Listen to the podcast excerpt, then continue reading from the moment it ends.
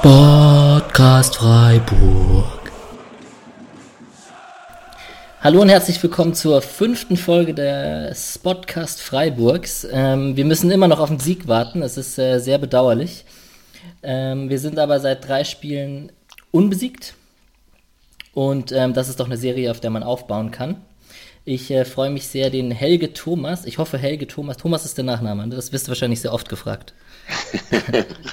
Nahezu immer. Ja. ja, Thomas ist der Nachname. Ja. Helge gut. wie Helge Schneider. Äh, ist es, der Vorname. Es steht also richtig rum. Der Helge Thomas auf Twitter. Mm, Mitglied beim SC Freiburg, war im Stadion auf Schalke und hat dieses fantastische Spiel miterleben dürfen. ja. Wie war's? Äh, cool, wie immer. Also es ist immer ein, ein Fest für mich und eine Ehre, die Jungs 90 Minuten zu sehen. Erstmal völlig unabhängig vom Ergebnis. Ähm, das, sonst würde ich nicht 600 Kilometer fahren und, und mir das geben an einem Samstag und würde mein Wochenende genießen, aber das ist wirklich immer, immer sehr schön. Ähm, das Stadion ist ein bisschen gewöhnungsbedürftig, es ist wahnsinnig laut. Ja, ich es hat hier, glaube ich, im, ja, ich war auch zum ersten Mal gestern. Es hat ja wohl im, im Fußballkreisen den Spitznamen Turnhalle. Mhm.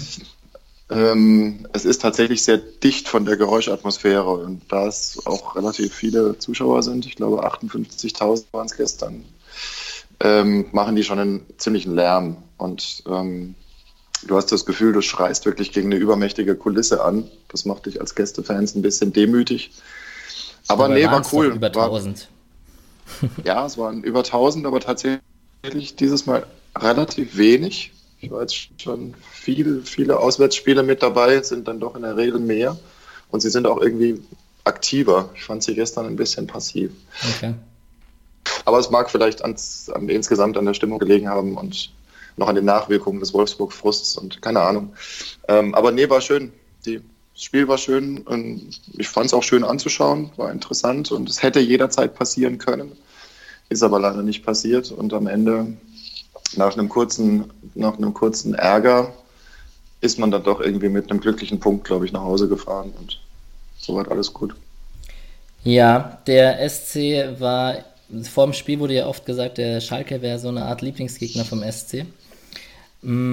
Am Ende jetzt 0-0 und du hast dich äh, gestern unmittelbar nach dem Spiel ein bisschen über die Schiedsrichterleistung aufgeregt. Wir werden heute nicht drum rumkommen.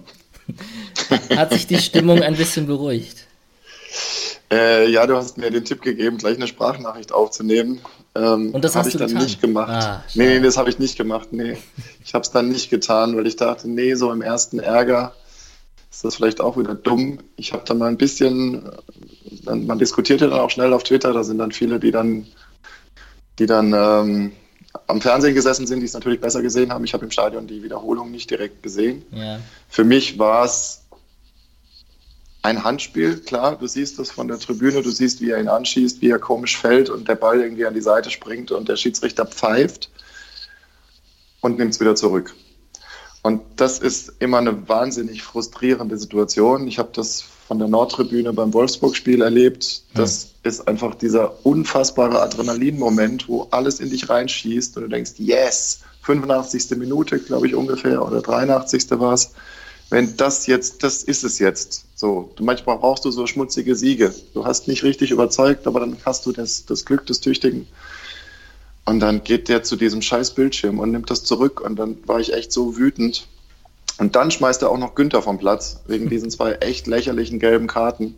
Hat man das und gut gesehen da von eurer Position? Ja, im, also in, in der, das erste hast du gesehen. Das erste war ziemlich nah bei uns in der Gästekurve. Das zweite war auf der ganz anderen Seite. Das habe ich nicht gesehen. Habe es mir aber natürlich jetzt in den diversen TV-Zusammenfassungen nochmal angeschaut. Das ist beides lächerlich. Ich meine, das sind beides keine gelbe Karten. Das ist, da war überhaupt keine Linie drin. Und warum man da plötzlich jetzt dann knallhart durchgreift, kurz vor Schluss, bei einem einigermaßen Allerweltsfoul, das jetzt irgendwie taktisch zu werten. Und er weiß ja, dass er ihn schon gelb vorverwarnt hat. Der, der Kollege, der Mischa, Misch, Mischa, glaube ich, nennt er sich von Zerstreuung Fußball. Ja, ja hat ja geschrieben, erste gelbe Karte total lächerlich, aber sich dann trotzdem nochmal eine zweite abzuholen, ist dumm. Jo, Mario Gomez. Ähm, Ma was? Mario Gomez. Mario Gomez, genau. Mario. Gomez ist auch, ist auch so ein Fall, ja. auch da, bei aller ähm, badischen Abneigung gegen Stuttgart, muss ich sagen, war auch zu hart. Auf jeden also, Fall. Es ist ein bisschen komisch im Moment. Also so zusammenfassend würde ich sagen, ja, kurz, kurzzeitig wirklich großer Frust äh, auf, diesen, auf diesen komischen DFB und auf, seine, auf sein Beharren an diesem Videobeweis. Nach dem Reflektieren und nachdem auch jetzt alles sehen, bin ich immer mehr ähm, der Meinung, wir sollten dringend eine Online-Petition starten und diesen scheiß Videobeweis wieder abschaffen. Ich ärgere mich lieber über einen Schiedsrichter, der eine Situation nicht richtig einschätzt. Der hat einen Fehler gemacht, das haben wir, das habe ich mein ganzes Leben so gehabt ähm, und dann ist gut. Aber dieser kurze Moment, du bist in eine Richtung euphorisiert oder eben frustriert und dann wirst du da wieder rausgerissen. Das ist unmenschlich. Das ist so psychologisch ist das unmenschlich. Ähm, ja, also wie gesagt, ich habe mir die Szenen natürlich im Fernsehen dann nochmal angeschaut. Klar, es ist ein Kann-Elfmeter. Der große Unterschied zwischen dem immer wieder kolportierten Elber möglicherweise für Schalke nach, ähm, nach Kübis Handspiel in der, in der ersten Halbzeit ja. ist, er hat da nicht gepfiffen und er hat bei uns gepfiffen. Und ich verstehe immer nicht, wieso da ein Videoassist eingreifen muss, wenn es denn keine klare Fehlentscheidung ist. Ja, also der, ich, ich habe befürchtet, dass wir an diesem Schiedsrichterthema nicht in der Anfangsphase nicht drum herum kommen. Und mhm. ähm, ich habe ein von der DFB-Seite von Lutz Michael Fröhlich, von dem Leiter der Elite-Schiedsrichter, so wird das da offiz offiziell auf der Seite genannt.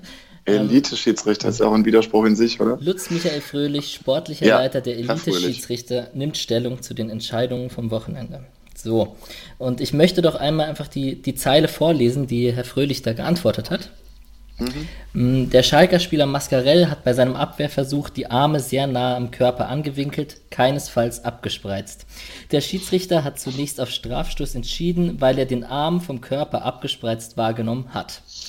In der Kommunikation mit dem Videoassistenten spricht der Schiedsrichter von einer Abwehr mit dem oberen Arm. Diese Wahrnehmung deckt sich nicht mit den TV-Bildern. Daher empfiehlt der Video Assistant zu Recht einen On-Field Review. Bei der Betrachtung der Bilder am Monitor in der Review Area wird dem Schiedsrichter schnell deutlich, dass die Entscheidung kein Strafstoß lautet.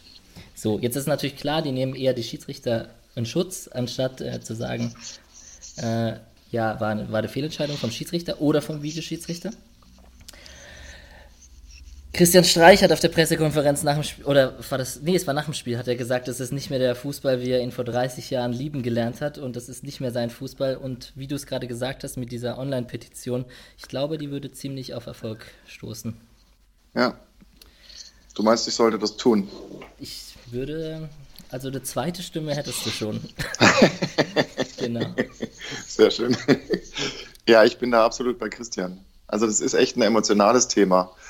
Und der Fußball ist, wird getragen von Emotionen und der wird getragen von Millionen von Fans, die ihre Zeit im Stadion verbringen, die ihre Zeit opfern, die Plakate malen, die mhm. sich wirklich mit ihrem Verein identifizieren und dahinter stehen. Und das, man muss technisch nicht alles machen, was möglich ist. Und der, der, der, ich glaube, der Fehler im Denken ist ja auch, dass es keine technische Lösung ist, die jetzt auf irgendeine digitale künstliche Intelligenz, eine quasi neutrale Instanz oben drüber setzt, ja. sondern du setzt nochmal so einen Schiedsrichter oben drüber. Also du hast nochmal eine weitere Meinung, die sich irren kann. Und die müssen ja auch in einem wahnsinnigen Stress da in diesem Kölner Keller irgendwie dann dreimal sich die Bilder angucken, bevor sie den dann anfunken. Das ist alles völliger Wahnsinn.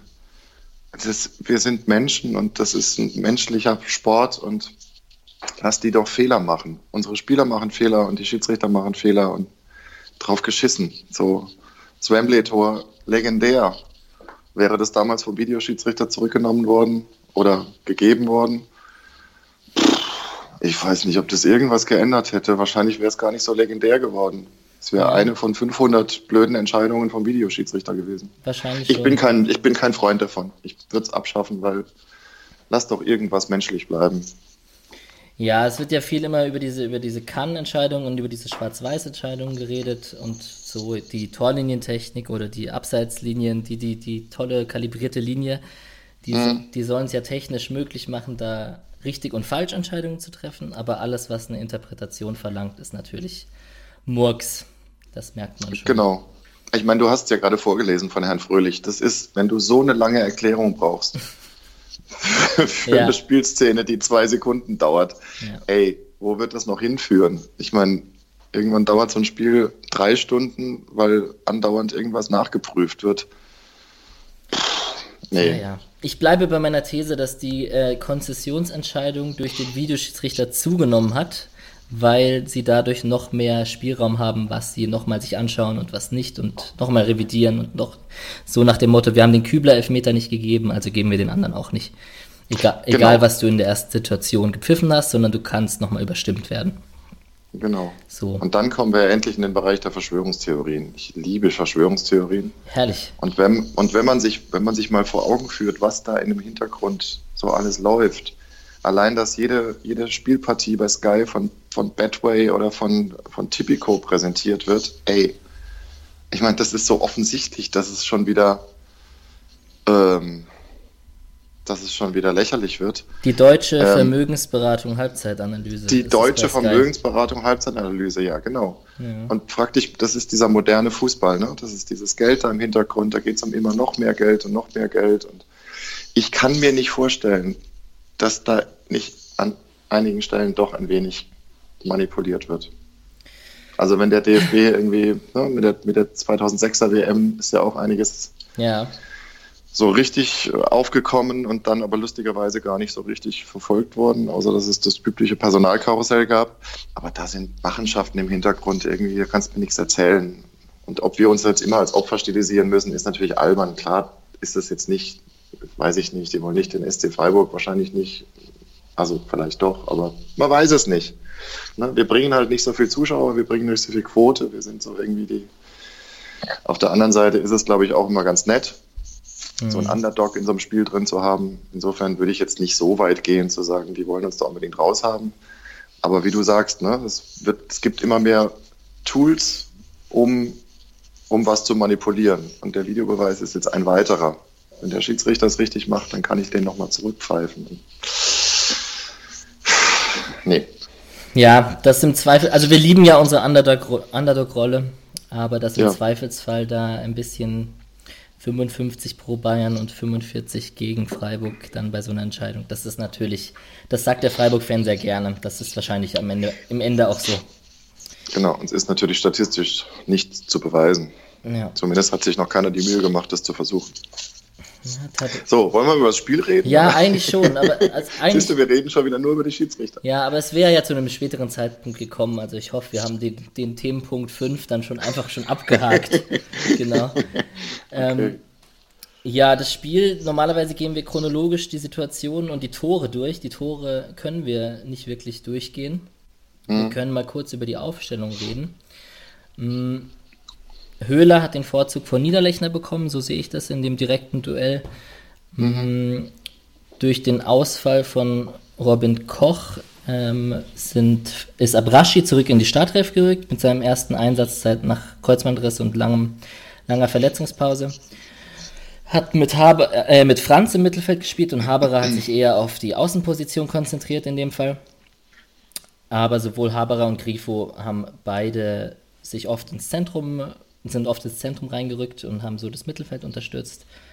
Und ähm, ansonsten die gewohnte Viererkette jetzt mit Lienhardt eben für Gulde und mit dem Kübler, der sich da festgespielt hat, zusammen mit Heitz und Günther. Ich war recht zufrieden mit der Aufstellung. Ich habe mich gefreut für Abraschi. Wie fandest du die Startelf? Wahnsinn. Ich habe mich un unglaublich gefreut für Abraschi. Ich liebe äh, Amir. Ja. Das ist einfach, das ist so ein unfassbar lieb, liebenswertes Kämpferherz. Das ist so eine kleine Kampfsau, die man echt den ganzen Tag knuddeln möchte. Irgendwie. Ich, ja, der manchmal, ist manchmal geht er an die Grenze, klar. Das wurde ja auch gestern auf Twitter einigermaßen äh, vorsichtig ähm, begleitet. Ne? Mal gucken, ob wir 10 gegen 10 nicht am Ende spielen, weil mhm. wenn Abraschi sich nicht im Griff hat. Aber das ist ja das, was ihn ausmacht. So, das ist, der wurschtelt sich da rein und ich fand ihn nicht besonders un, also nicht unsportlich, Quatsch, nicht äh, besonders unfair. Er hat mit fairen Mitteln, aber er hat gekämpft. Und er hat trotz seiner Wuseligkeit hat er sehr viel Ruhe reingebracht. Das fand ich auch. Dann auch in der zentralen Position hinten hat er einfach sehr abgeklärt gespielt und sehr überraschend manchmal die Seite gewechselt, also die, die Passseite gewechselt. War nicht, überhaupt nichts dran zu meckern, war sehr schön. Und ich habe mich für ihn auch sehr gefreut. Niederlechner statt Höfler oder Höfler statt Niederlechner hat mich ein bisschen gewundert, ähm, weil ja auch im Vorfeld ne, von allen Seiten Schalke Pressekonferenz, genau, ja. der Schalke-Spezialist und vier Tore und so. Aber da ist Streich ja wunderbar äh, resistent gegen sowas. Mhm. Und ich bin auch ein großer, ähm, ein großer Freund äh, seiner Arbeit und ein großer Verehrer seiner Arbeit und versuche auch immer so ein bisschen diese, diese, diese Mecker-Accounts, die dann so sagen, was macht er denn jetzt wieder der Streich, typisch Streich, dann ist der im Sommer weg. Höhler ist der nächste GD und, genau, und so weiter. Höchste ist der nächste GD und, und so, was er mit Petersen gemacht hat und so.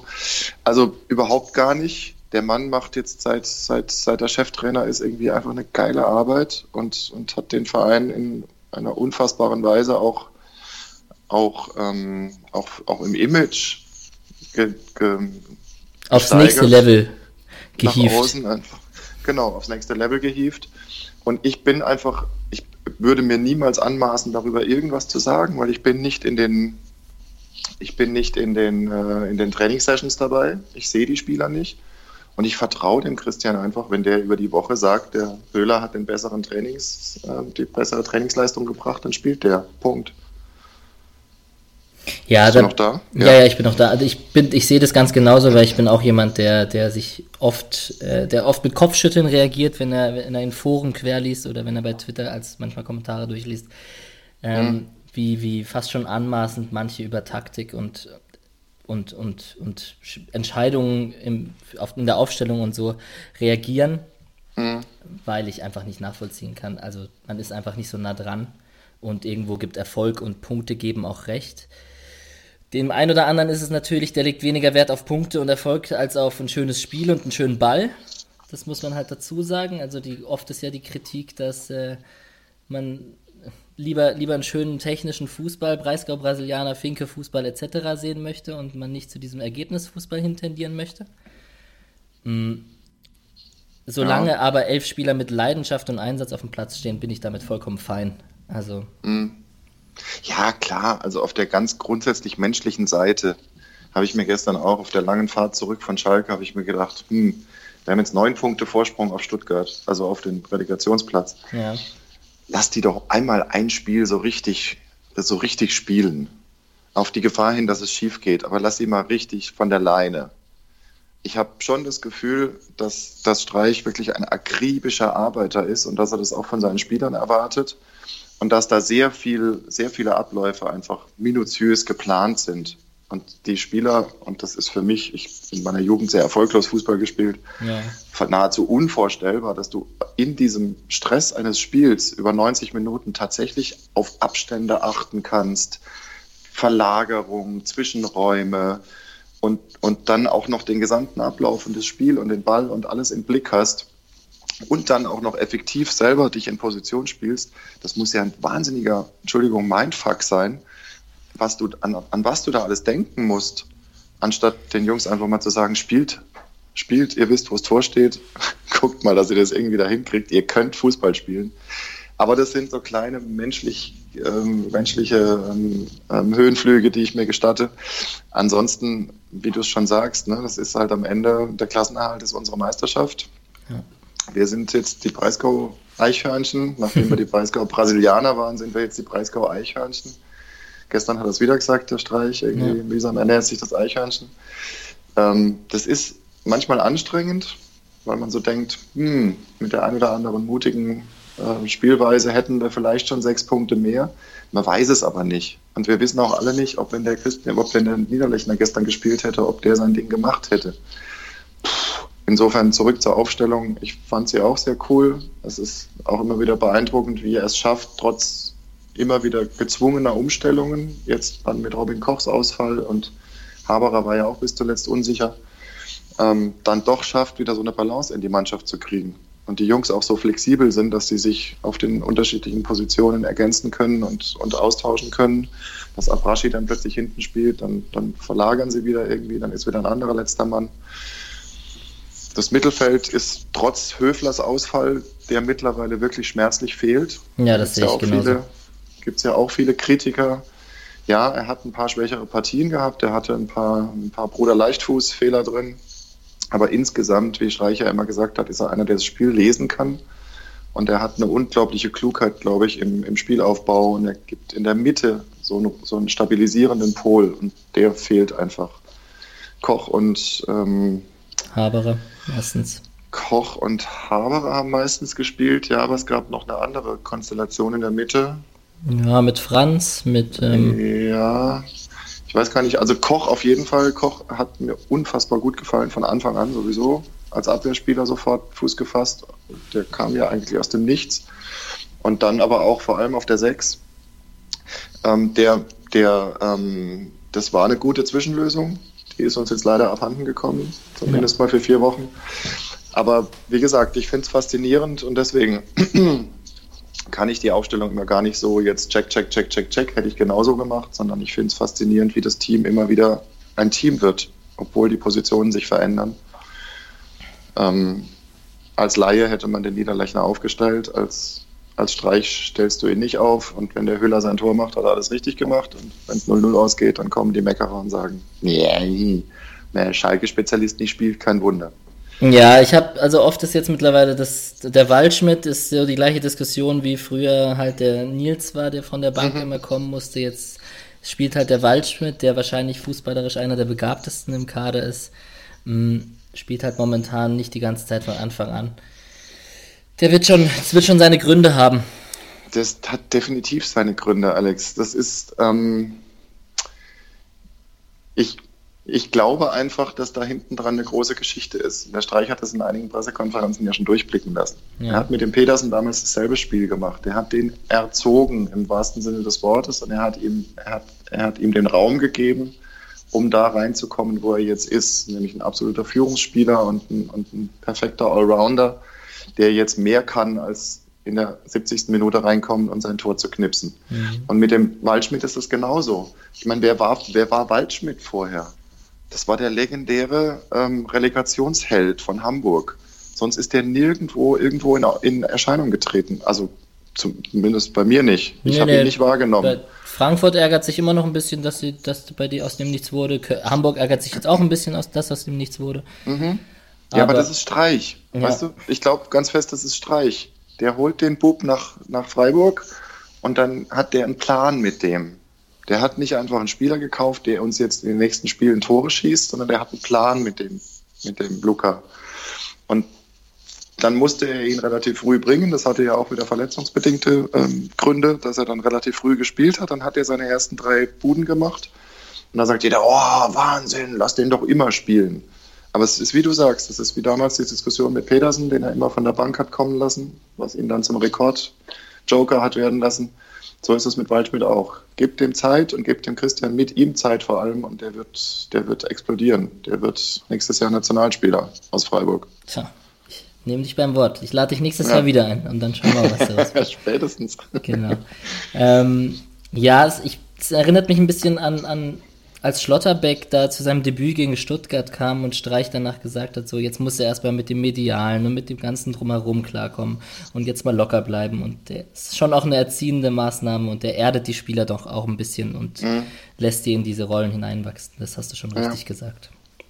Und da, da, gibt ihm das Ergebnis ja zu 100% recht. Ja, das ich meine, die, die Sozialkompetenz der, der Freiburger Spieler war immer eine ganz besondere, dass sie eben genau diese Balance finden da merkst du ganz genau, dass da eine gewisse Sortiertheit ist, auch in dem, was sie auf Instagram posten, wie sie sich in den Medien geben, wie sie in Interviews antworten. Da ist einfach eine soziale Gesundheit mhm. in Freiburg, die du anderen Ortes nicht so wahrnimmst. Und ich glaube, das ist auch Streichs führende Hand. Das würde ich so unterstreichen. So, wir versuchen. Schönes Wortspiel. Ach, sogar unbewusst. Das, das, so groß ist der Einfluss mittlerweile schon, dass der ja. Wortwahl so fällt, genau. Mhm. Wir versuchen jetzt einfach nochmal kurz übers Spiel zu reden. wir, dr wir driften schon ein paar Mal ab, aber es sind sehr viele interessante Aspekte, das ist ja auch okay. Mm, die erste Halbzeit, Chancen gab es nicht so viele. Es gab diese eine Situation, wo Harit lupfen hätte können, aber es nicht getan hat, wo Schwolo und Heinz ein Missverständnis hatten. Ja. Und ähm, dann gab es eben diese, das eine Foul von Abrashi, wo er gelb bekommen hat, das war schon auch dunkelgelb. Der Abrashi, der grätscht halt sehr gerne und er hat aber zuerst den Ball getroffen, war aber auch gestrecktes Bein so ein bisschen dabei. Also rot wäre definitiv zu hart gewesen, aber es war halt ein klassisches Amir-Foul, sage ich jetzt mal. Mhm. Mm, und dann eben diese rote Karte für Serda von Schalke, die auch eigentlich unstrittig ist, an, mit dem Foul an Mike Franz. Und ab diesem Zeitpunkt, in der 41. Minute, war es dann ein Spiel äh, 10 gegen 11 bis äh, zwei Minuten vor Schluss, als es dann 10 gegen 10 war, vollkommen berechtigterweise natürlich vom Schiri entschieden. Mm, aber in Überzahl hat man doch dann irgendwo zu wenig draus gemacht, oder wie siehst du das? Ähm, das den Satz könnte man mit einem Punkt abschließen, ja. Ja, ja in Summe ist es auch im Ergebnis abzulesen. Aber es hat ja immer so seine eigenen Gesetze irgendwie, so ein Spiel. Und ich hab, war mit meinem Sohn in Schalke, auf Schalke. Ähm, und ich sage noch in dem Moment, als der, als der Serda vom Platz fliegt, sage ich, na, so richtig groß ist die Freude jetzt nicht, weil das ist noch überhaupt keine Garantie. Es gibt Spiele, die sind, die haben die Mannschaft mit zehn Spielern hat, die, hat es gewonnen, weil da einfach so ein Zusatzimpuls einsetzt. Zu und du zehn spielst du immer besser. Äh, ja, ja, könnte man als, als Fußballregel irgendwo aufnehmen. Ähm, das war jetzt definitiv nicht so. Dazu sind die Schalker aus meiner Sicht und Wahrnehmung gestern auch viel zu verunsichert. Ähm, insgesamt, die haben nicht die flüssigen Abläufe drin. Da sind teilweise Einzelkönner, die mal Sondersituationen rausspielen, aber du hast jetzt nicht das Gefühl, dass die, dass die insgesamt irgendwie eine, eine Schlagkraft entwickeln können, weil sie es jetzt wollen. Und der besondere Moment, jetzt ist einer weg, jetzt müssen wir alle für den kämpfen, der ist auch nicht auf, eingetreten. So, zum, vor der Pause war es dann überhaupt nicht mehr möglich, war ja kurze Zeit vorher. Danach aber auch nicht. Also die Schalker sind nicht mit Wuff aus der Kabine gekommen und gesagt, so jetzt erst recht. Ähm, das ging so weiter ganz im Gegensatz zu unseren Jungs. Und das war ja schon ein deutliches Signal von, von Streich, der dann mit Waldschmidt und Gondorf ja. zweimal gewechselt hat und jeder gesagt hat, oh, der Streich will gewinnen. Klar. So, jetzt, jetzt macht er ernst. Und dann hat er ja genau das gemacht, was sich viele in den Foren immer wünschen, nämlich auf Offensive gesetzt, umgestellt und, und zwei wirklich nochmal hochgefährliche reingebracht. Und der Gondorf hat ja auch nach der 50 Sekunden genau. nahezu genau. das 1-0 gemacht. Also auch da wieder, ne, wenn das Ding reingeht, beten sie ihn wieder alle an und sagen, okay, Christian, tut uns leid, alles richtig gemacht. War aber leider nicht so. Hm. Also wie gesagt, die Balance zwischen 10 und 11 ist immer schwierig und als, als ein bisschen Fußball ähm, interessierter und, und ähm, kennender Mensch weiß man natürlich, dass die Balance sich nicht so sehr verändert. Also du kannst natürlich nicht mehr das hohe Pressing spielen, klar, weil du hinten absichern musst, aber im Abwehrverhalten ändert sich ja nichts. Du hast halt vorne nicht mehr die Schlagkraft. Ähm, wenn du alle zehn Mann, die du noch hast, oder alle neun Feldspieler in den Strafraum stellst, dann hast du genauso eine Mauer, das haben sie dann auch größtenteils gemacht, wie wenn du elf Mann hast. Trotzdem. Wurden, ja, sorry. Alles gut. Trotzdem haben wir natürlich auch das Spiel gemacht. Also mit ruhiger, mit ruhiger Hand aufgebaut. Aber es war schon deutlich spürbar. Hinten Schwollo hatte mehr Platz. Sie konnten im Aufbau ruhiger arbeiten. Abrashi war wirklich kurz vor der Mittellinie meistens der letzte Mann. Das war in der ersten Halbzeit komplett anders. Insofern war die Ausgangssituation in zweiter Halbzeit deutlich besser durch den Platzverweis. Sie haben aber dann zu wenig draus gemacht. Ja, es gab diese Eben Chance. Am Ende. Von, es gab diese Chance von Gondorf eben. Dann gab es ein paar Ecken hintereinander und ich dachte mir, wie gegen Stuttgart, dachte ich, ja, so jetzt eine. Nee, es war gegen Wolfsburg, sorry dachte ich jetzt noch eine Ecke und noch eine Ecke, jetzt muss es irgendwann klingeln, dann hat der Nils den reingeköpft. Und äh, jetzt gab es diese Ecke, die kurz ausgespielt wurde von Grifo und Waldschmidt. Mhm. Und dann hat es der Lienhardt leider nicht Boah. geschafft, sein erstes Saisontor zu schießen. War das bei eurer Kurve oder war das auf der anderen ja, Seite? Nee, es war bei unserer Kurve, ja. Schade. Also ich, wobei ich es aus der Perspektive jetzt tatsächlich nicht ganz so gesehen habe, weil ich quasi rechts hinter dem Tor war. versetzt war. Der Winkel war ein bisschen schlecht. nee. ja. ähm, ich habe es im Fernsehen erst gesehen, wie knapp es war und wie frei der mit dem Kopf irgendwie vor dem Tor ist und das Ding ein bisschen mehr nach unten nickt, dann ist das, ist das einfach das 1-0. Spätestens da war aber irgendwann so der Punkt gekommen, wo ich dachte, okay, das ist jetzt wieder eins dieser Spiele, da könnten die noch eine Stunde weiterspielen und sie würden das Tor nicht machen. Ja. Deswegen wäre der Elfmeter ja so ein Geschenk gewesen. Also ja. es, es, war einfach wie verhext. Die, bei dieser Ecke, die du ansprichst, ich glaube, irgendwann nach einer dieser Ecken gab es drei, eine Dreierchance, drei Schüsse nacheinander. Die erste kam von, von Nils, dann die hat Fährmann, dann Waldschmidt und dann nochmal aus Grifo dem Hintergrund jemand. Grifo auch. Gehalten, genau. Grifo hat mir so ein, der Grifo hat auch so ein paar Szenen gehabt, wo ich dachte, wieso machst du es denn nicht, Winche? Ja. Äh, der, der, wir haben ihn beobachtet. Ich bin ja so ein Beobachter beim, beim Aufwärmen. Ich beobachte es immer ganz akribisch, wie sie sich aufwärmen. Und vor allem beim Schusstraining. Wer trifft, wer ist, wer ist zielsicher. Und Grifo hat die Dinger reingemacht, aber eins nach dem anderen mit einer, mit einer Überzeugung, einer Ruhe und zack und heftige Dinger wirklich. Da dachte ich, der macht heute seins. Ne? Das muss jetzt passieren. Und dann war der oft in so aussichtsreicher Position. Da dachte ich, Grifo, wie beim Warmmachen.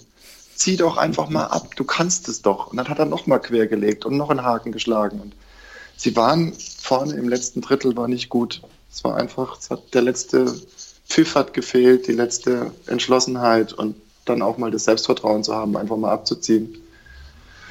Mein Vater sagt immer, wenn ich Fußballtrainer wäre, ich würde die den ganzen Tag Schüsse aus der Distanz üben lassen. Ja. Das passiert tatsächlich sehr wenig heute in den Spielen, dass sie mal so richtig mutig mal aus 20 Metern abziehen und und so einen Strich reinsetzen. In England wird gefühlt die ganze Zeit aus der Entfernung drauf gebolzt und dann geht ja. irgendein abgefälschter Ball oder ein Verteidiger macht einen Fuß rein und der fliegt dann am Torwart vorbei und so. Das ja. passiert da die ganze Zeit. Naja, egal, aber man kann ja auch nicht sagen, sie hätten keine Chancen gehabt. Nee. Also es war dann in der zweiten Halbzeit schon ein deutliches Übergewicht. Ein Sieg wäre deutlich verdient gewesen, wäre klar verdient gewesen. Es ist so ein Spiel, wo ihnen der letzte das letzte Spielglück gefehlt hat und wo dann vielleicht auch ein bisschen die Entschlossenheit und der Mut gefehlt hat, weil man halt auch die letzten Spiele so viele kassiert hat und der Fokus, glaube ich, dieses Mal absolut auf der Defensive lag. Bloß kein Gegentor kriegen. Und das kann, glaube ich, in den Köpfen dann auch der Stürmer, die ja viel hinten sind, Nils sowieso, aber Grifo hat auch hinten viel mitgearbeitet. Das kann dann auch so eine Blockade irgendwie geben, irgendwie, dass du immer sagst, ich kann nicht mit 100 Prozent nach vorne, weil es ich muss aufpassen, dass hinten nichts passiert. Der Lohn ist die Null, die stand. Ja. Das Tränchen ist dann, dass wir es leider nicht geschafft haben, ein Türchen zu machen bei diesen wirklich erschreckend schwachen Schalkern, die dann auch mit zehn Mann wirklich überhaupt eigentlich gar nichts mehr zustande gekriegt haben. Ja, die Rückwärtsbewegung von Grifo ist mir auch wieder extrem positiv aufgefallen. Der Aha. ist schon Wahnsinn, wie der.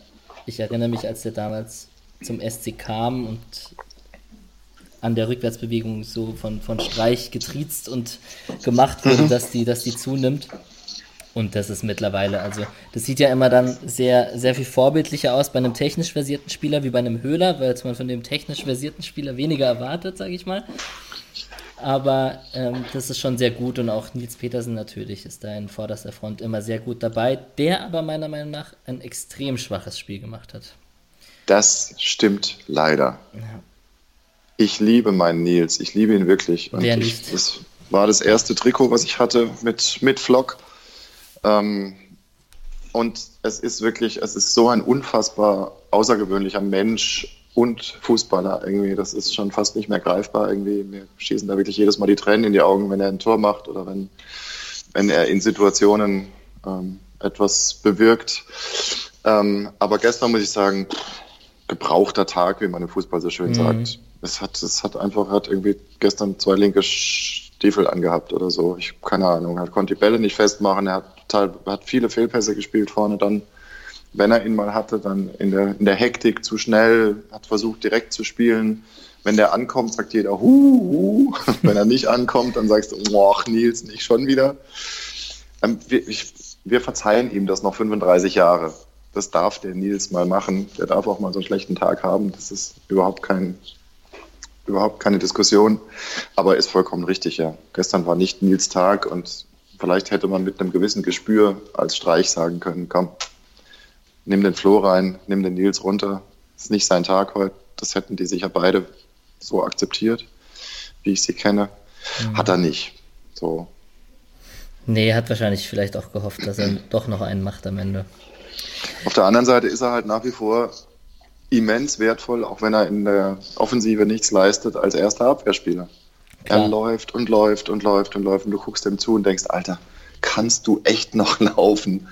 Du guckst dann so in der 70. Minute und er spurtet wieder und er läuft wieder den Torwart an.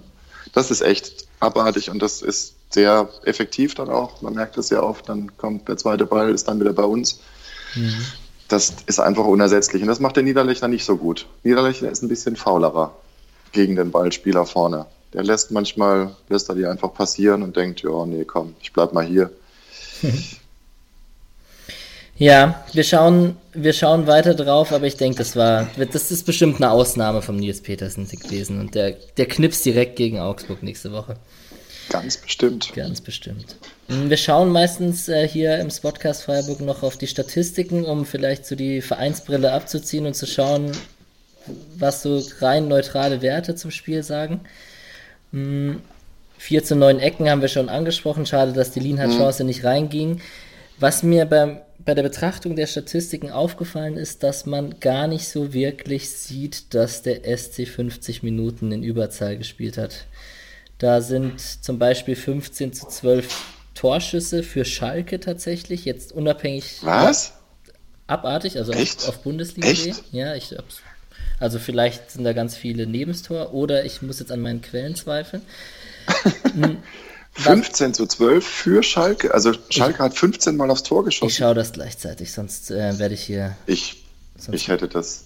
Also das hätte ich. Nee, das hätte ich auch nicht gedacht. Aber gut. Überhaupt nicht jetzt gedacht. Bin ich gezwungen ich zu schauen. Gefühlt haben sie außer dem Gestocher da im, im 5-Meter-Raum haben sie gefühlt überhaupt keine richtige Torchance gehabt in also laut, 90 Minuten. Laut Bundesliga.de 15 zu 12 Torschüsse für, für Schalke. Aber Krass. gut, irgendwie acht außerhalb des Strafraums mhm. ist es dann wahrscheinlich.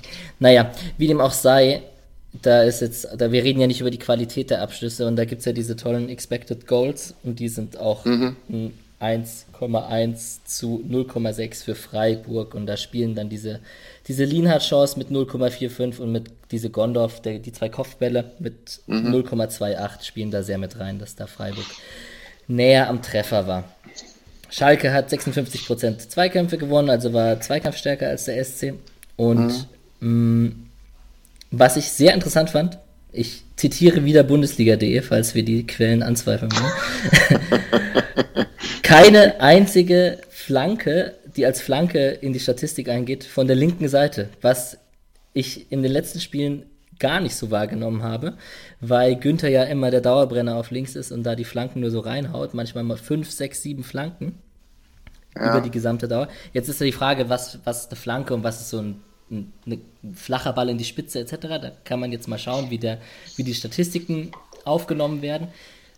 Woran ich, meine erste These, wo, was ich glaube und was mich im Spiel, ich habe es am Fernseher verfolgt, da sieht man es ja bestimmt nochmal anders als im Stadion, der Nils war sehr wenig im Zentrum und war ganz oft auf rechts außen zu finden. Und wenn das Zentrum nicht besetzt ist, lohnt sich auch nicht, eine Flanke zu schlagen. Das stimmt.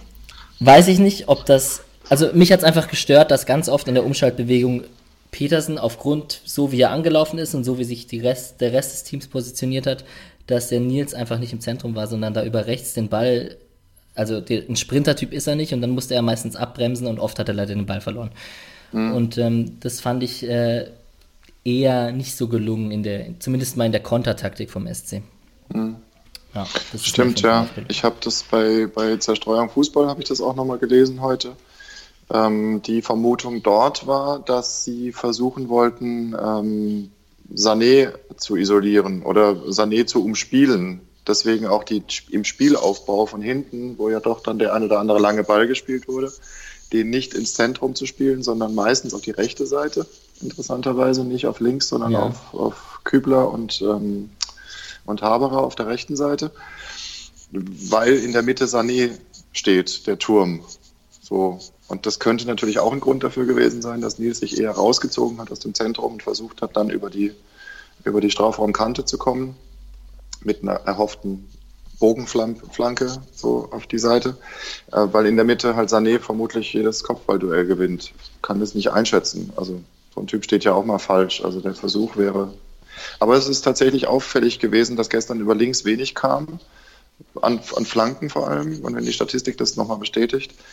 Vor allem äh, Günther und Grifo haben in der Regel dann die Kurve in die Mitte gesucht. Mhm. Also sie haben nicht geflankt von der Seite, sondern sie sind dann auf dem Fußweg quasi äh, Richtung Tor gelaufen, was ja dann auch den fast elf Meter ausgelöst hat weil sie dann wirklich in den Strafraum gekommen sind. Aber das, was Günther ja oft macht, dass er wirklich so scharf angeschnittene Dinger reinbringt, das hat er nicht gemacht, nee.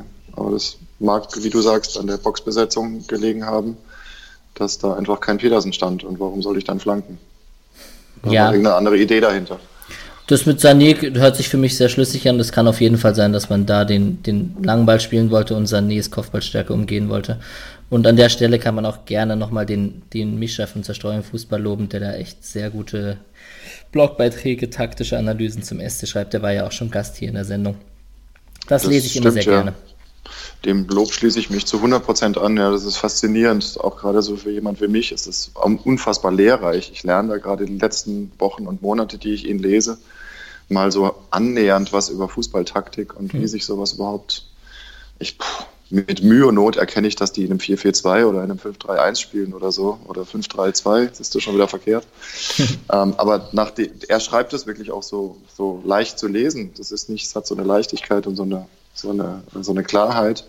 Und ich habe da unfassbar viel gelernt. Das ist sehr, sehr schön und holt dich dann immer noch mal so ein bisschen runter von dem Ärger, wenn du sagst, ach so, ja, stimmt, hm, so gesehen. Nee, sehr klug, ja. Großes Lob an dieser Stelle an den lieben Mischa und Vielleicht lerne ich ihn auch mal persönlich kennen. Ihr könnt gerne mal zu zweit hier vorbeischauen. Dann machen wir das mal, machen wir mal eine Folge zu dritt. Cool, cool.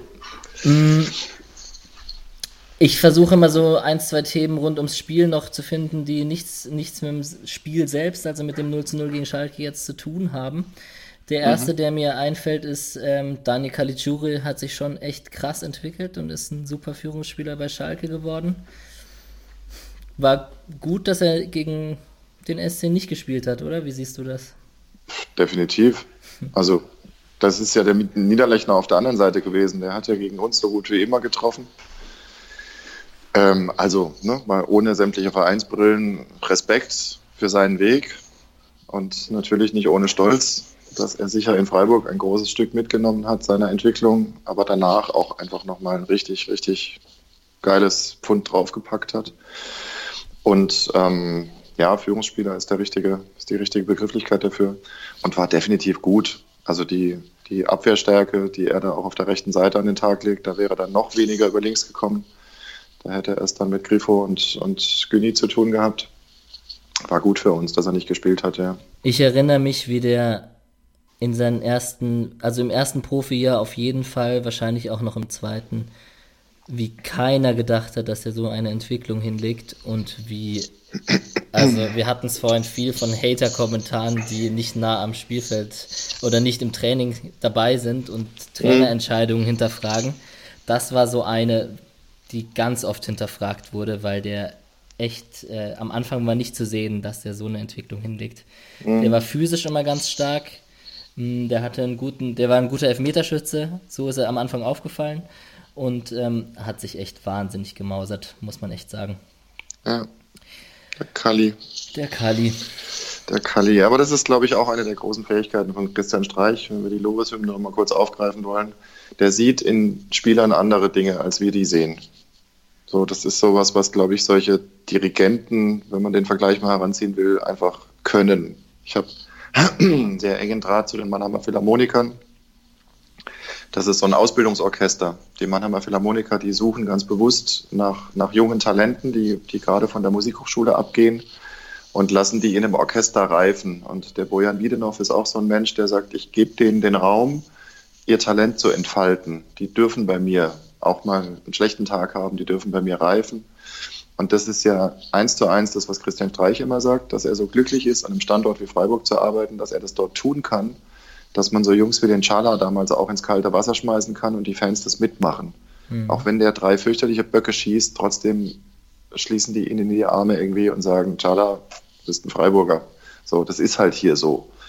Und ich glaube, dass darüber hinaus noch eine ganz, ganz starke ähm, Fähigkeit bei Streich vorhanden ist, dass der einfach sagt, ich sehe da Dinge, die sieht jemand anders vielleicht nicht und die hole ich da jetzt raus. So, denn du siehst den Diamanten im Felsen. Und das war bei Kali, wie bei vielen, vielen anderen, sicher auch der Fall. Vor kurzem hat jemand lustig irgendwie so eine, so eine, so eine Elf zusammengestellt aus ehemaligen Freiburg-Spielern. Ich glaube, es war auch auf Twitter irgendwo, habe ich es gesehen. Das ist schon beeindruckend und dann auch wieder, wieder die stolz noch machen, aktiv in der Bundesliga spielen, ja, ja, dann war ich aktiv das. spielen, ja. Ah, dann warst du das, cool. Ja, Ja, genau. nett, dass du das einfach erwähnst. Das ist ja super. Ja, ich habe das, ich habe da drauf geguckt, dachte ich, was? Okay, schön, die mal auf einen Blick zu sehen, weil es fallen dir auch nicht immer sofort alle ein. Aber das ja, war von, echt, von Birki bis Philipp, bis Schmid, bis Darida, bis ähm, Ja, alle genau. mögliche. und ähm, wie heißt er? Ömer, Toprak Genau. und eben Kali und Gintes und so, das ist schon eine beeindruckende, eine beeindruckende Leistung auch, die, die, diesem, die diesem besonderen Freiburger Weg inne ist, dass wir die am Ende halt dann auch teilen und dass wir den, den Fußball insgesamt weiterbringen mit der Art und Weise, wie wir da unten in diesem kleinen Kaff arbeiten. Wir, die vom Verein, sind wir, schon unterstü wir. wir Ja, unterstützen das nur. Ja, wir können schon wir sagen, oder? Als Ja. Mitglied darf man wir sagen. Ja. Ich, ich muss äh, Schande über mein Haupt, dass ich kein eingetragenes Mitglied bin. Das muss ich dringend Was? machen. Ja, das ist äh, ganz böse für Moment. mich. Ich hab's, ich vielleicht schneide ich das nachher noch raus, mal schauen. Ähm, Wir, wir unterbrechen die Sendung an dieser Stelle kurz, weil Ja. Alex muss sich jetzt ich bin seit Mitgliedsantrag 20 Jahren. Mitglied. Nein. Ähm, nee, das kann ich an der Stelle gerne zugeben und das ist, ist auch noch eine To-Do, die definitiv gemacht werden muss. Oder die ich auch machen möchte. Auch einfach aus Überzeugung. Mm, zu den, also über das, das Es gleich. ist vor allem, um an der Stelle einen kleinen Werbeblock noch einzuschieben, Ja. das ist gar nicht so teuer. Nee, daran scheitert es scheitert an. Nee, es ist gar nicht so teuer. Und es ist einfach wunderschön, diese Karte im Geldbeutel zu haben und immer wieder mal rauszuholen. Und Und auf den du Tisch gehörst zu einfach zu einer, ja, Genau. mein Haus, mein Auto, mein Verein, genau. Genau. Nee, nee, nee, gar nicht. Es ist einfach dieses gute Gefühl, in einer guten Gemeinschaft zu sein. Ich, das klingt jetzt furchtbar esoterisch und emotional, aber so, ein- so einen kleinen Anteil daran zu haben, dass das möglich ist, was die da in Freiburg tun, das ist schon irgendwie. Also macht das. Also gut. Ich sehe das Ja. als Aufforderung. Ihr, Ja, alle, unbedingt. alle Hörer können mich in die Pflicht nehmen. Ich, bis nächste Woche, bis zur Aufnahme nächste Woche ist der Antrag eingereicht. Cool. So. Mm, Wir schauen in diesem Podcast Freiburg jede Woche noch auf die anderen Mannschaften. Das ist die zweite Mannschaft, die U19 und die Frauenmannschaft. Da war viel los Mhm. am Wochenende. Verfolgst du da irgendwas genauer? Zu meiner Schande überhaupt nicht. Also U19 gar nicht, U23 verfolge ich manchmal tatsächlich. Und ich habe per Zufall jetzt heute, weil ich einen geruhsamen Sonntag hatte, ähm, gesehen, dass die Frauen gewonnen haben.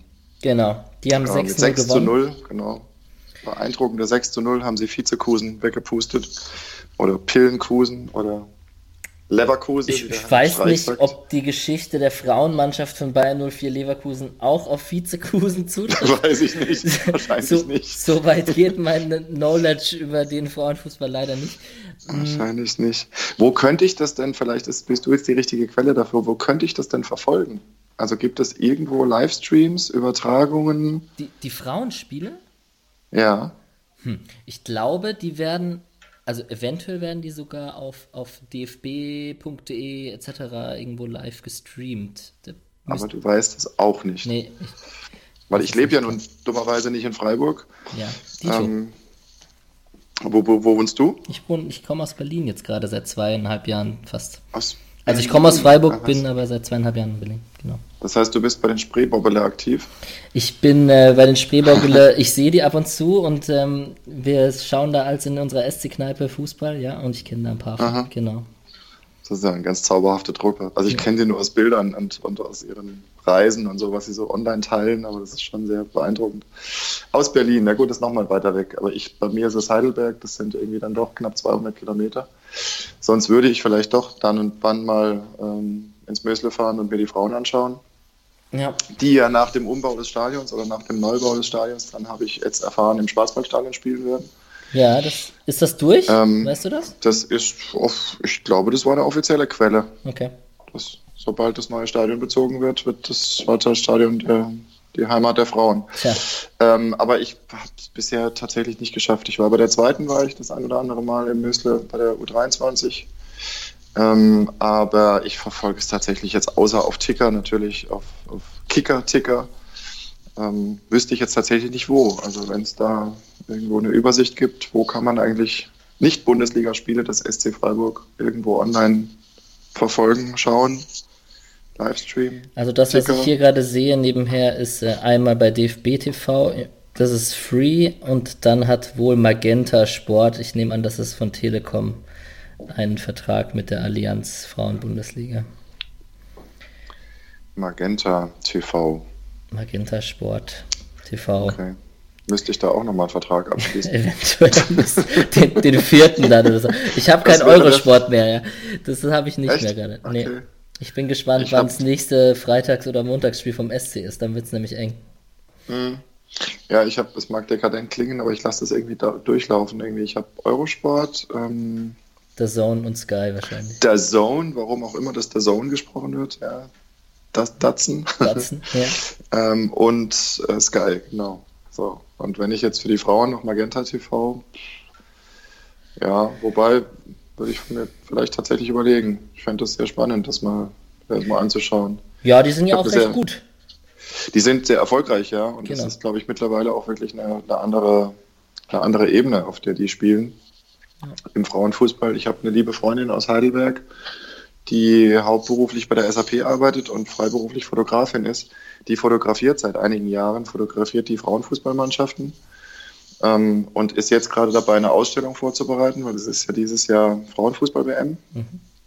in Frankreich. Mhm. Ähm, und dazu macht sie eine Ausstellung, in dem sie ähm, Frauenfußballerinnen porträtiert. Und ich werde vielleicht, ich weiß noch nicht, ob es klappt, ein bisschen Film, Film dazu beitragen. Ich bin cool. ja so ein kleiner passionierter Filmemacher. Und, ähm, und wir haben ganz lange über dieses Thema gesprochen, dass das nach wie vor nicht aus diesem, aus diesem Duktus raus ist, so dass Frauenfußball irgendwie schlechter ist. Oder Frauenfußball kannst du nicht gucken, so diese, diese lange, dumme Reihe von Vorurteilen, die es da so immer noch gibt. Ähm, das ist mittlerweile ein ganz anderer Sport, glaube ich, auch geworden. Das hat im Schatten des Männerfußballs eine Entwicklung genommen. Es ist natürlich komplett anders, das ist ja auch in Ordnung so. Aber es ist mitnichten schlechter oder langweilig. Ich habe vor kurzem haben wir irgendwas, irgendwann habe ich tatsächlich mir ein Spiel angeschaut. Ich weiß gar nicht, wo das übertragen wurde. Bin dran hängen geblieben und dachte mir, wow, cool. Das hat dieselbe Athletik und dieselbe Dynamik und so. Und wenn es dann noch der SC Freiburg ist, dann müssen wir es natürlich dreimal gucken. Aber gut, vielen Dank für den Tipp. Ich gucke mal auf DFB. Ja, da wird wahrscheinlich, TV. ich nehme mal an, da wird ein Topspiel oder ein, zwei Spiele werden da ja. frei zur Verfügung gestellt. Und wenn naja, der SC ja nicht schlecht ist, dann wird da vielleicht auch mal ein Topspiel dabei sein. Ja, genau. Hm? Bei der WM in Frankreich wahrscheinlich, hoffentlich, momentan stand jetzt wahrscheinlich äh, mit dabei Nationalspielerin Julia Gwynn, die das 6-0 gemacht hat. Die anderen Torschützen zweimal Sharon Beck, Sandra Starke, Desiree van Lunteren und Caroline Schiewe. Also die haben 6-0 zu Hause gegen Leverkusen. Heute im Mösle-Stadion gewonnen. Mhm. Sind jetzt Sechster und spielen nächste Woche am Samstag in Duisburg. Mm, die anderen Mannschaften, die zweite Mannschaft, hat einen vorgezogenen Spieltag gehabt, äh, als, äh, als alleinige Mannschaft gegen den FK Pirmasens in der Regionalliga ah, doch, ja, Südwest klar. gespielt. Ja. Das war gestern um 11 und die haben 2 zu 0 gewonnen nach Toren von Christoph Daffner und von Anthony Schmid. Anthony Schmid übrigens der kleine Bruder von Johnny Schmid, habe ich ja. recherchiert dann. Der ja, ist gerade, der ist jetzt im Januar 20 geworden und ähm, kam diese Saison hoch aus der U19. Ähm, ich hätte nichts dagegen, einen zweiten Schmied bald beim SC in der ersten Mannschaft zu sehen. Überhaupt nicht. Das habe ich genau dasselbe habe ich heute auch recherchiert. Ich dachte mir, das kann doch nicht sein, ein Schmied auch noch nur mit D. Genau. Und dann, ne, und dann ist er Franzose. Genau. Und so und das muss doch irgendwie. Und dann habe ich das Bild gesehen und dann habe ich gesehen, ja, ja, das muss ja. Genau. Und dann habe ich Transfermarkt nochmal nachgefragt und dann da steht das ja. Bruder, ja. Da steht das, ja. Ähm, der ist, den liebe ich ja auch nach wie vor sehr, den Jonathan. Der kommt ja nächste Woche ins Schwarzwaldstadion. Genau. Mit dem falschen Trikot allerdings.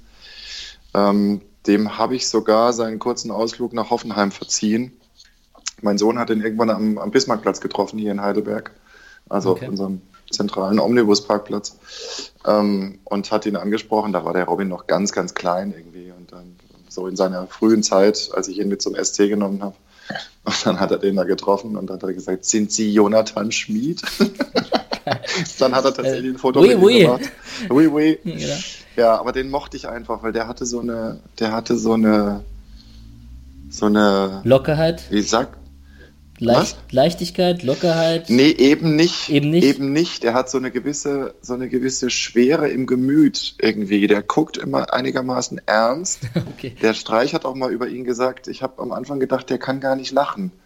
So, und dann habe ich irgendwann gesehen, oh, der lacht ja doch.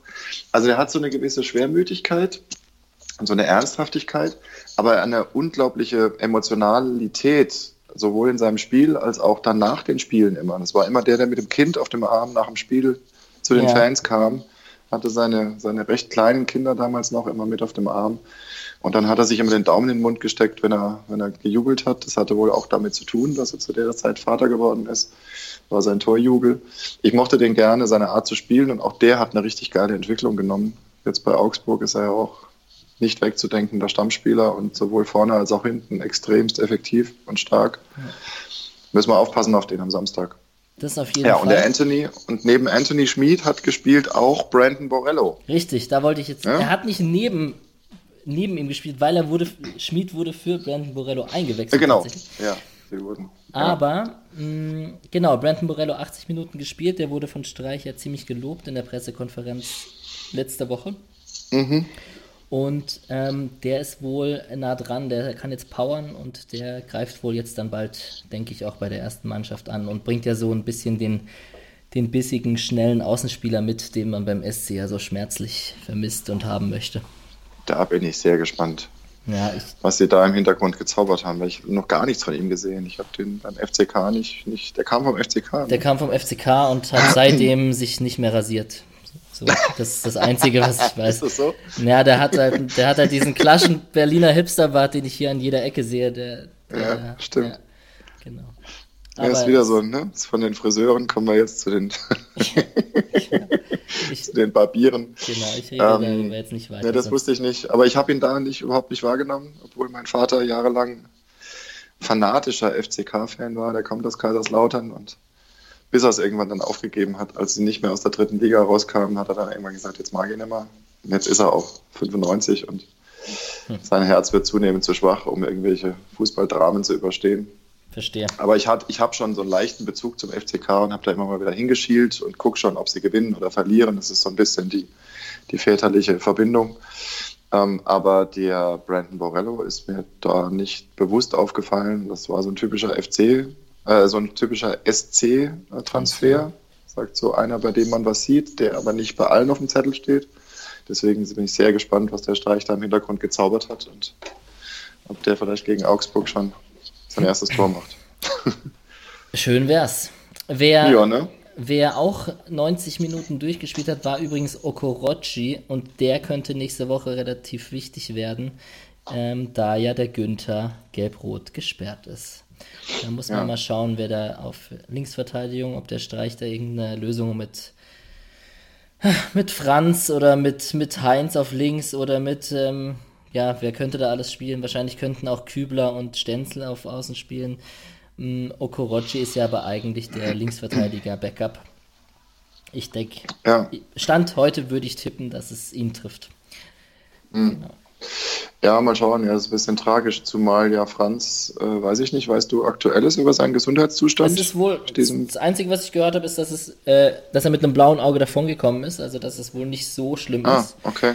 Mhm, genaueres weiß man, glaube ich, jetzt, also zuletzt, als ich geschaut okay. habe, wusste man noch nichts. Mhm, ja, wird man sehen. Die, Spiel, die zweite Mannschaft spielt auf jeden Fall jetzt am nächsten Samstag gegen den TSV Steinbach. Haiger, die sind Dritter und spielen so ein bisschen im Schatten von Waldhof Mannheim um den Aufstieg in der Regionalliga Südwest mit. Mhm. Und der SC, die zweite Mannschaft, ist jetzt auf dem Tabellenplatz 7. Recht stabil. Mhm. Hm, die U19, um das Ganze kurz abzuschließen, hat 1 zu 2 gegen die U19 von Mainz verloren am Samstagmorgen, Vormittag um 11. Mhm. Haben einen Doppelschlag von Mainz in der 13. und 14. Minute hinnehmen müssen, haben in der 68. Minute noch einen Anschlusstreffer von Barbosa da Silva schießen können, aber mussten sich 1 zu 2 geschlagen geben und spielen nächste Woche am Samstag beim FC Bayern, Bei der U19. Die sind Na, Dritter und der SC ist Fünfter. Bei den Bayern. Bei den Bayern. Naja, aber fünfter Platz ist ja gut. Die U19 ja. ist amtierender DFB-Pokalsieger, richtig? Die U19 ist amtierender DFB-Pokalsieger ja. und ist im Halbfinale des DFB-Pokals gegen VfB Stuttgart am 16. März. Genau. Oh. Und ich hoffe ja, oh, oh, dass sie ins oh, oh. Finale kommen, weil dann kommen sie ja nach Berlin. Das ist ja, das stimmt. Das ist ja meine Rechnung hier. Und das, und das DFB-Pokal-Halbfinale ist, ist zu Hause, oder? So, ich in meinen Notizen steht 16. März gegen VfB Stuttgart. Da würde ich jetzt mal tippen, dass es zu Hause ist, wenn ich das so geschrieben habe, aber ohne Gewehr. Also Mösler. Genau. Stadion. Ja, ja, das recherchiere ich mal. Das wäre ja mal ein Grund, zur U19 zu fahren. Gegen VfB. Mm. Das ist ja immer schön. RB Leipzig U19 gegen BVB U19 und Stuttgart U19 gegen Freiburg U19. Also ist es doch in Stuttgart, so wie ich das hier. Ah, das ist in Stuttgart. Verdammt. Genau. Naja. Mal gucken, vielleicht fahre ich trotzdem hin. So. Ein, ein Segment habe ich noch, bevor wir auf nächste Woche schauen. Wolltest du noch was sagen? Mhm. Nee, nee, alles gut. Das sind die ausgeliehenen Spieler vom SC. Mhm. Und wie die sich letzte Woche geschlagen haben, beziehungsweise jetzt am Wochenende. Ich versuche mich kurz zu fassen. Äh, Mohamed Dräger spielt ja momentan als Rechtsverteidiger beim SC Paderborn und die sind momentan so ein bisschen die Mannschaft der Stunde in der zweiten Liga, haben äh, ein 2 zu 1 Köln. Rückstand noch 3 zu 2 besiegt, genau, gegen Köln. Mhm. Nach zwei unfassbaren schönen Toren, die ich mir noch tatsächlich angeschaut habe, weil ich versuche immer so noch die Highlights zumindest von den Spielen mit SC ausgeliehenen Spielerbeteiligungen anzuschauen. Äh, echt zwei krasse Tore da am Ende. Da wurde Träger zwar in der 85. Minute ausgewechselt, es war wahrscheinlich ein klassischer Offensivwechsel, Verteidiger raus, Stürmer rein. Mhm. Aber die haben dann noch zwei Hütten gemacht und sind jetzt irgendwie, spielen da um den Aufstieg mit. Und in der zweiten Liga ist es eh super spannend geworden, was die Tabelle betrifft. Wem, wem gönnst du es am meisten, gerade momentan da aufzusteigen? Den Aufstieg, ach Gott, das ist eine gute Frage. Also meine zweite große Liebe nach Freiburg ist ja St. Pauli. Ja, Einfach aufgrund ihrer politischen Verortung auch und ihres Gesamtgefüges, ihrer Piratenflagge und so. Das ist einfach von meinen Werten ist das sehr nah. Ja. Und unseren, unseren lieben Mats Möller ähm, sehe ich dann natürlich auch mal wahnsinnig gerne, der sich ja da so ein bisschen zum Luka Modric mausert ja. und einfach unfassbar schönen Fußball spielt. Und das tun sie momentan auch sehr erfolgreich. Aber so ein bisschen ähnlich wie der SC haben sie starke Phasen und dann schwächeln sie plötzlich wieder drei Spiele Insofern wird es bei denen sicher nichts. Ich habe einen Kollegen, der ist fanatischer, fanatischer Köln-Fan, dem würde ich das natürlich gönnen, dass die Kölner wieder hochfahren. Die gehören eigentlich auch in die erste Liga. Da ist wohl ähm, viel Unruhe trotzdem im Verein, so wie ich das so. Ja, ist das so? Ja, ich glaube schon, dass da Und ansonsten natürlich Eisern Union, ne? Also da ist jetzt mein Bruder, der in Berlin lebt, auch wieder nah dran irgendwie. Das ist ja so ein bisschen der, der linksgrün versiffte Berliner Club, wenn ich ja. das richtig wahrnehme. Und da ist natürlich auch sehr, sehr viel Herz. Ich habe damals auch das, das ähm, als wir in der zweiten Liga gespielt haben, die, die Recherche über die alte Försterei und so sehr aufmerksam verfolgt. Und über die Struktur des Vereins, da ist wohl auch sehr viel Schönes dabei. Und insofern fand ich Eisern Union in der ersten auch mal ein ganz, ganz schöner Moment. Das Stadtderby gegen Hertha. Ähm, ja, aber ansonsten bin ich jetzt tatsächlich in der zweiten Liga bei niemandem so nah dabei, dass ich jetzt sage, die müssen hoch. Also wenn ich es mir aussuchen könnte, würde ich sagen Pauli, Union und Relegation, dann Paderborn fände ich auch ganz schön. Da durften wir damals aufsteigen und die Aufstiegsarena, die berühmte, mhm. ähm, wenn die sind die kannst, kannst mir nicht verkneifen. Äh, nee, nee, das ähm, ist absolut neu. Wäre schön, ja. Mm, Der HSV ja. natürlich, ne? also ja, den, den, mögen wir irgendwie alle nicht so richtig. Den HSV, den mögen wir alle nicht. Ich so kenne ein paar Menschen, die mögen den echt. Deswegen bin ich da vorsichtig, immer so ganz drauf zu batschen. Aber die stellen sich halt auch immer wieder selber ein Bein. Ich habe Sportstudio nicht gesehen, aber der Herr Jansen muss irgendwie auch einen lustigen Auftritt wieder abgeliefert haben. Das habe ich. Zumindest habe ich auf Twitter nach, auf Twitter habe ich nachgelesen, irgendwie so, was ist das eigentlich für ein Auftritt von Herrn Jansen gewesen? Keine Ahnung. Also das ist ja. irgendwie ein komischer Club. So. Ja. Weiß ich nicht. Aber sie werden es wohl schaffen. Ne? Sie werden es wohl schaffen. Die sind die einzigen, die da momentan ein bisschen Puffer haben. Und ja, mh, mm, ja ich persönlich wünsche mir natürlich, jetzt muss ich es auch sagen, also Union Berlin natürlich jetzt hier, die auch super sympathisch finde. Und gerade jetzt, wo ich gerade in Berlin wohne und die Härte also die können, glaube ich, die, die hatte könnte, glaube ich, um die Champions League mitspielen. Ich würde sie mir trotzdem immer noch nicht anschauen, weil ich die irgendwie nicht mag. Das, ja, äh, vor allem ist, ne, apropos geliehene Spieler, oder das ist ja in dem Fall ein verkaufter Spieler, oder haben wir ihn verkauft? Rafa Gikiewicz? Ja, ne? Der ist verkauft an Union Berlin. Der ist verkauft. Den mag ich ja auch wahnsinnig gerne. Ja, der ist, ist auch auf Twitter sehr aktiv. Der antwortet immer sofort, wenn du ihn anschreibst oder wenn du ihn erwähnst, dann kommt sofort ein Herzchen oder eine Antwort. Der macht seine Familienbilder auf Instagram. Ich das von Herzen irgendwie, dass der da gerade so einen Erfolg hat und vielleicht jetzt zum zweiten Mal aufsteigt, nachdem Tja. er mit uns hochgefahren ist. Wenn der so ein aktiver Twitterer ist, dann sollte ich den mal hier versuchen ranzubekommen. Unbedingt. Berlin unbedingt. Sollte, sollte möglich sein. Ja. Also der, der Rafa, den, der antwortet in der Regel nach spätestens einem Tag, wenn du ihn, wenn du ihn direkt anschreibst auf Twitter. Okay. Rafa Gikiewicz, glaube ich, ist der, ist der Adi. Ich, ich werde ihn finden, denke ich. Ja, äh, Raphael Gikiewicz auf jeden Fall super Typ. Und ähm, die anderen Spieler, die wir noch in der zweiten Liga haben, die ausgeliehen sind, sind Jonas Föhrenbach bei Jan Regensburg. Der kam jetzt in Dresden, das war heute nicht zum Einsatz, der war nicht im Kater. Die spielen nächste Woche, empfangen die den HSV, also Jan Regensburg. Wird, wird sich zeigen, ob das einfach nur eine Momentaufnahme war oder ob das da jetzt schwierig hat, in Zukunft auf Einsatzzeiten mhm. zu kommen. Äh, Fabian Schleusener hat äh, wieder getroffen. Mhm. Sein schon neuntes Tor jetzt in der zweiten Liga. Also der trifft wirklich stabil da bei Sandhausen. Die sind zwar im Abstiegskampf, aber haben jetzt nur, muss man sagen, 1-1 zu Hause gegen Darmstadt gespielt. Können sich also noch nicht so richtig befreien, aber für Fabian Schleusener persönlich wohl eine sehr erfolgreiche Saison bisher. Mhm. Die spielen am Samstag in Köln. Mal schauen, ob er da auch was reisen kann. Der ist immer noch verliehen. Der ist immer noch verliehen. Der wird immer wieder neu okay. verliehen. Cool. Ja, also Weil da gibt es ja auf Twitter gibt's ja einen ganz, ganz großen Fan, den, den lieben Michi. Genau. Ähm, der ist ja unfassbarer Schleusener-Fan und, und kennt ihn auch persönlich, trifft ihn immer wieder bei den Spielen, fährt jetzt auch regelmäßig nach Sandhausen und hat immer wieder kurze, kurze Talks mit ihm. Da nimmt sich dann auch immer die Zeit, also Schleuse. Ja. Ähm, so scheint auch ein ganz feiner Mensch zu sein und ich beobachte das auch, ja, dass der da wirklich knipst ohne Ende. Ja, den Schleusi. Hilft Sandhausen offensichtlich nicht, aber. Ähm, den Schleusi kenne ich auch persönlich, so über einen Kollegen, ähm, aus, also als ich in Freiburg noch gewohnt habe. Und ähm, der hat ja damals beim Balinger SC hier vor Ort von Freiburg, hat der damals die, was ist das, das müsste die Oberliga gewesen sein da in der Saison, mhm. hat der die Oberliga in Grund und Boden geschossen mit, ich ich weiß nicht, ob es, also über 30 waren es auf jeden Fall, vielleicht waren es auch über 40 Tore. Wow. Und ähm, da dachte man schon so, okay, krass, ist aber schon bis, der war da 24, 23 und ähm, dachte man so, mh, hm, vielleicht ist der Zug schon abgefahren für den Profifußball, so für so einen richtigen Profifußball. Mhm. Und jetzt kämpft er sich da Liga für Liga hoch. Das ist schon sehr beeindruckend. Und ja. wenn der so weitermacht, jetzt ist er 27, warum sollte der nicht mit 28, 29 nochmal beim SC in Angriff starten? Die sollen alle wieder zu uns kommen. Der Gintes hat ja schon gesagt, dass er seinen Lebensabend als Fußballer gerne in Freiburg verbringen könnte, würde, ja. wollte. Der Chala muss dringend wiederkommen. Der, der wird ja da nicht glücklich in Leicester.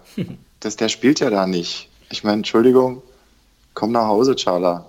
Also, da gab es doch auch ein super, ich glaube auf Instagram war das, was dann aber auch auf Twitter gezeigt wurde. Da gab es ein Foto von ihm und Abrashi und, und Grifo. Grifo ja, genau. ja, ja habe ich gesehen, ja, stimmt. Ja, da fängt das Herz schon an zu schlagen und man Unbedingt. hofft schon auf den Sommer, dass da irgendwas geht. Ich werde den Moment nie vergessen, als der sein Kopfballtor gemacht hat. Ja. Gegen, gegen Hoffenheim war das, glaube ich. Ja, ja, ja. War auch ein ziemlich entscheidendes Tor. Und dieser Gesichtsausdruck und diese Gestik, wie der sich über dieses Tor gefreut hat, der wollte das ganze Stadion umarmen. Mhm. Das ist, der war da so zu Hause. Das hat mich sehr überrascht, dass er gegangen ist. Ich fürchte, dass da die Berater im Hintergrund sehr viel geschoben haben. Ich kann mir nicht vorstellen, dass das nur seine Idee war. Aber wie gesagt, ne, ich habe, der kommt wieder. So, Grifo ist auch wieder da. Ich habe das mit dem Grifo habe ich prophezeit.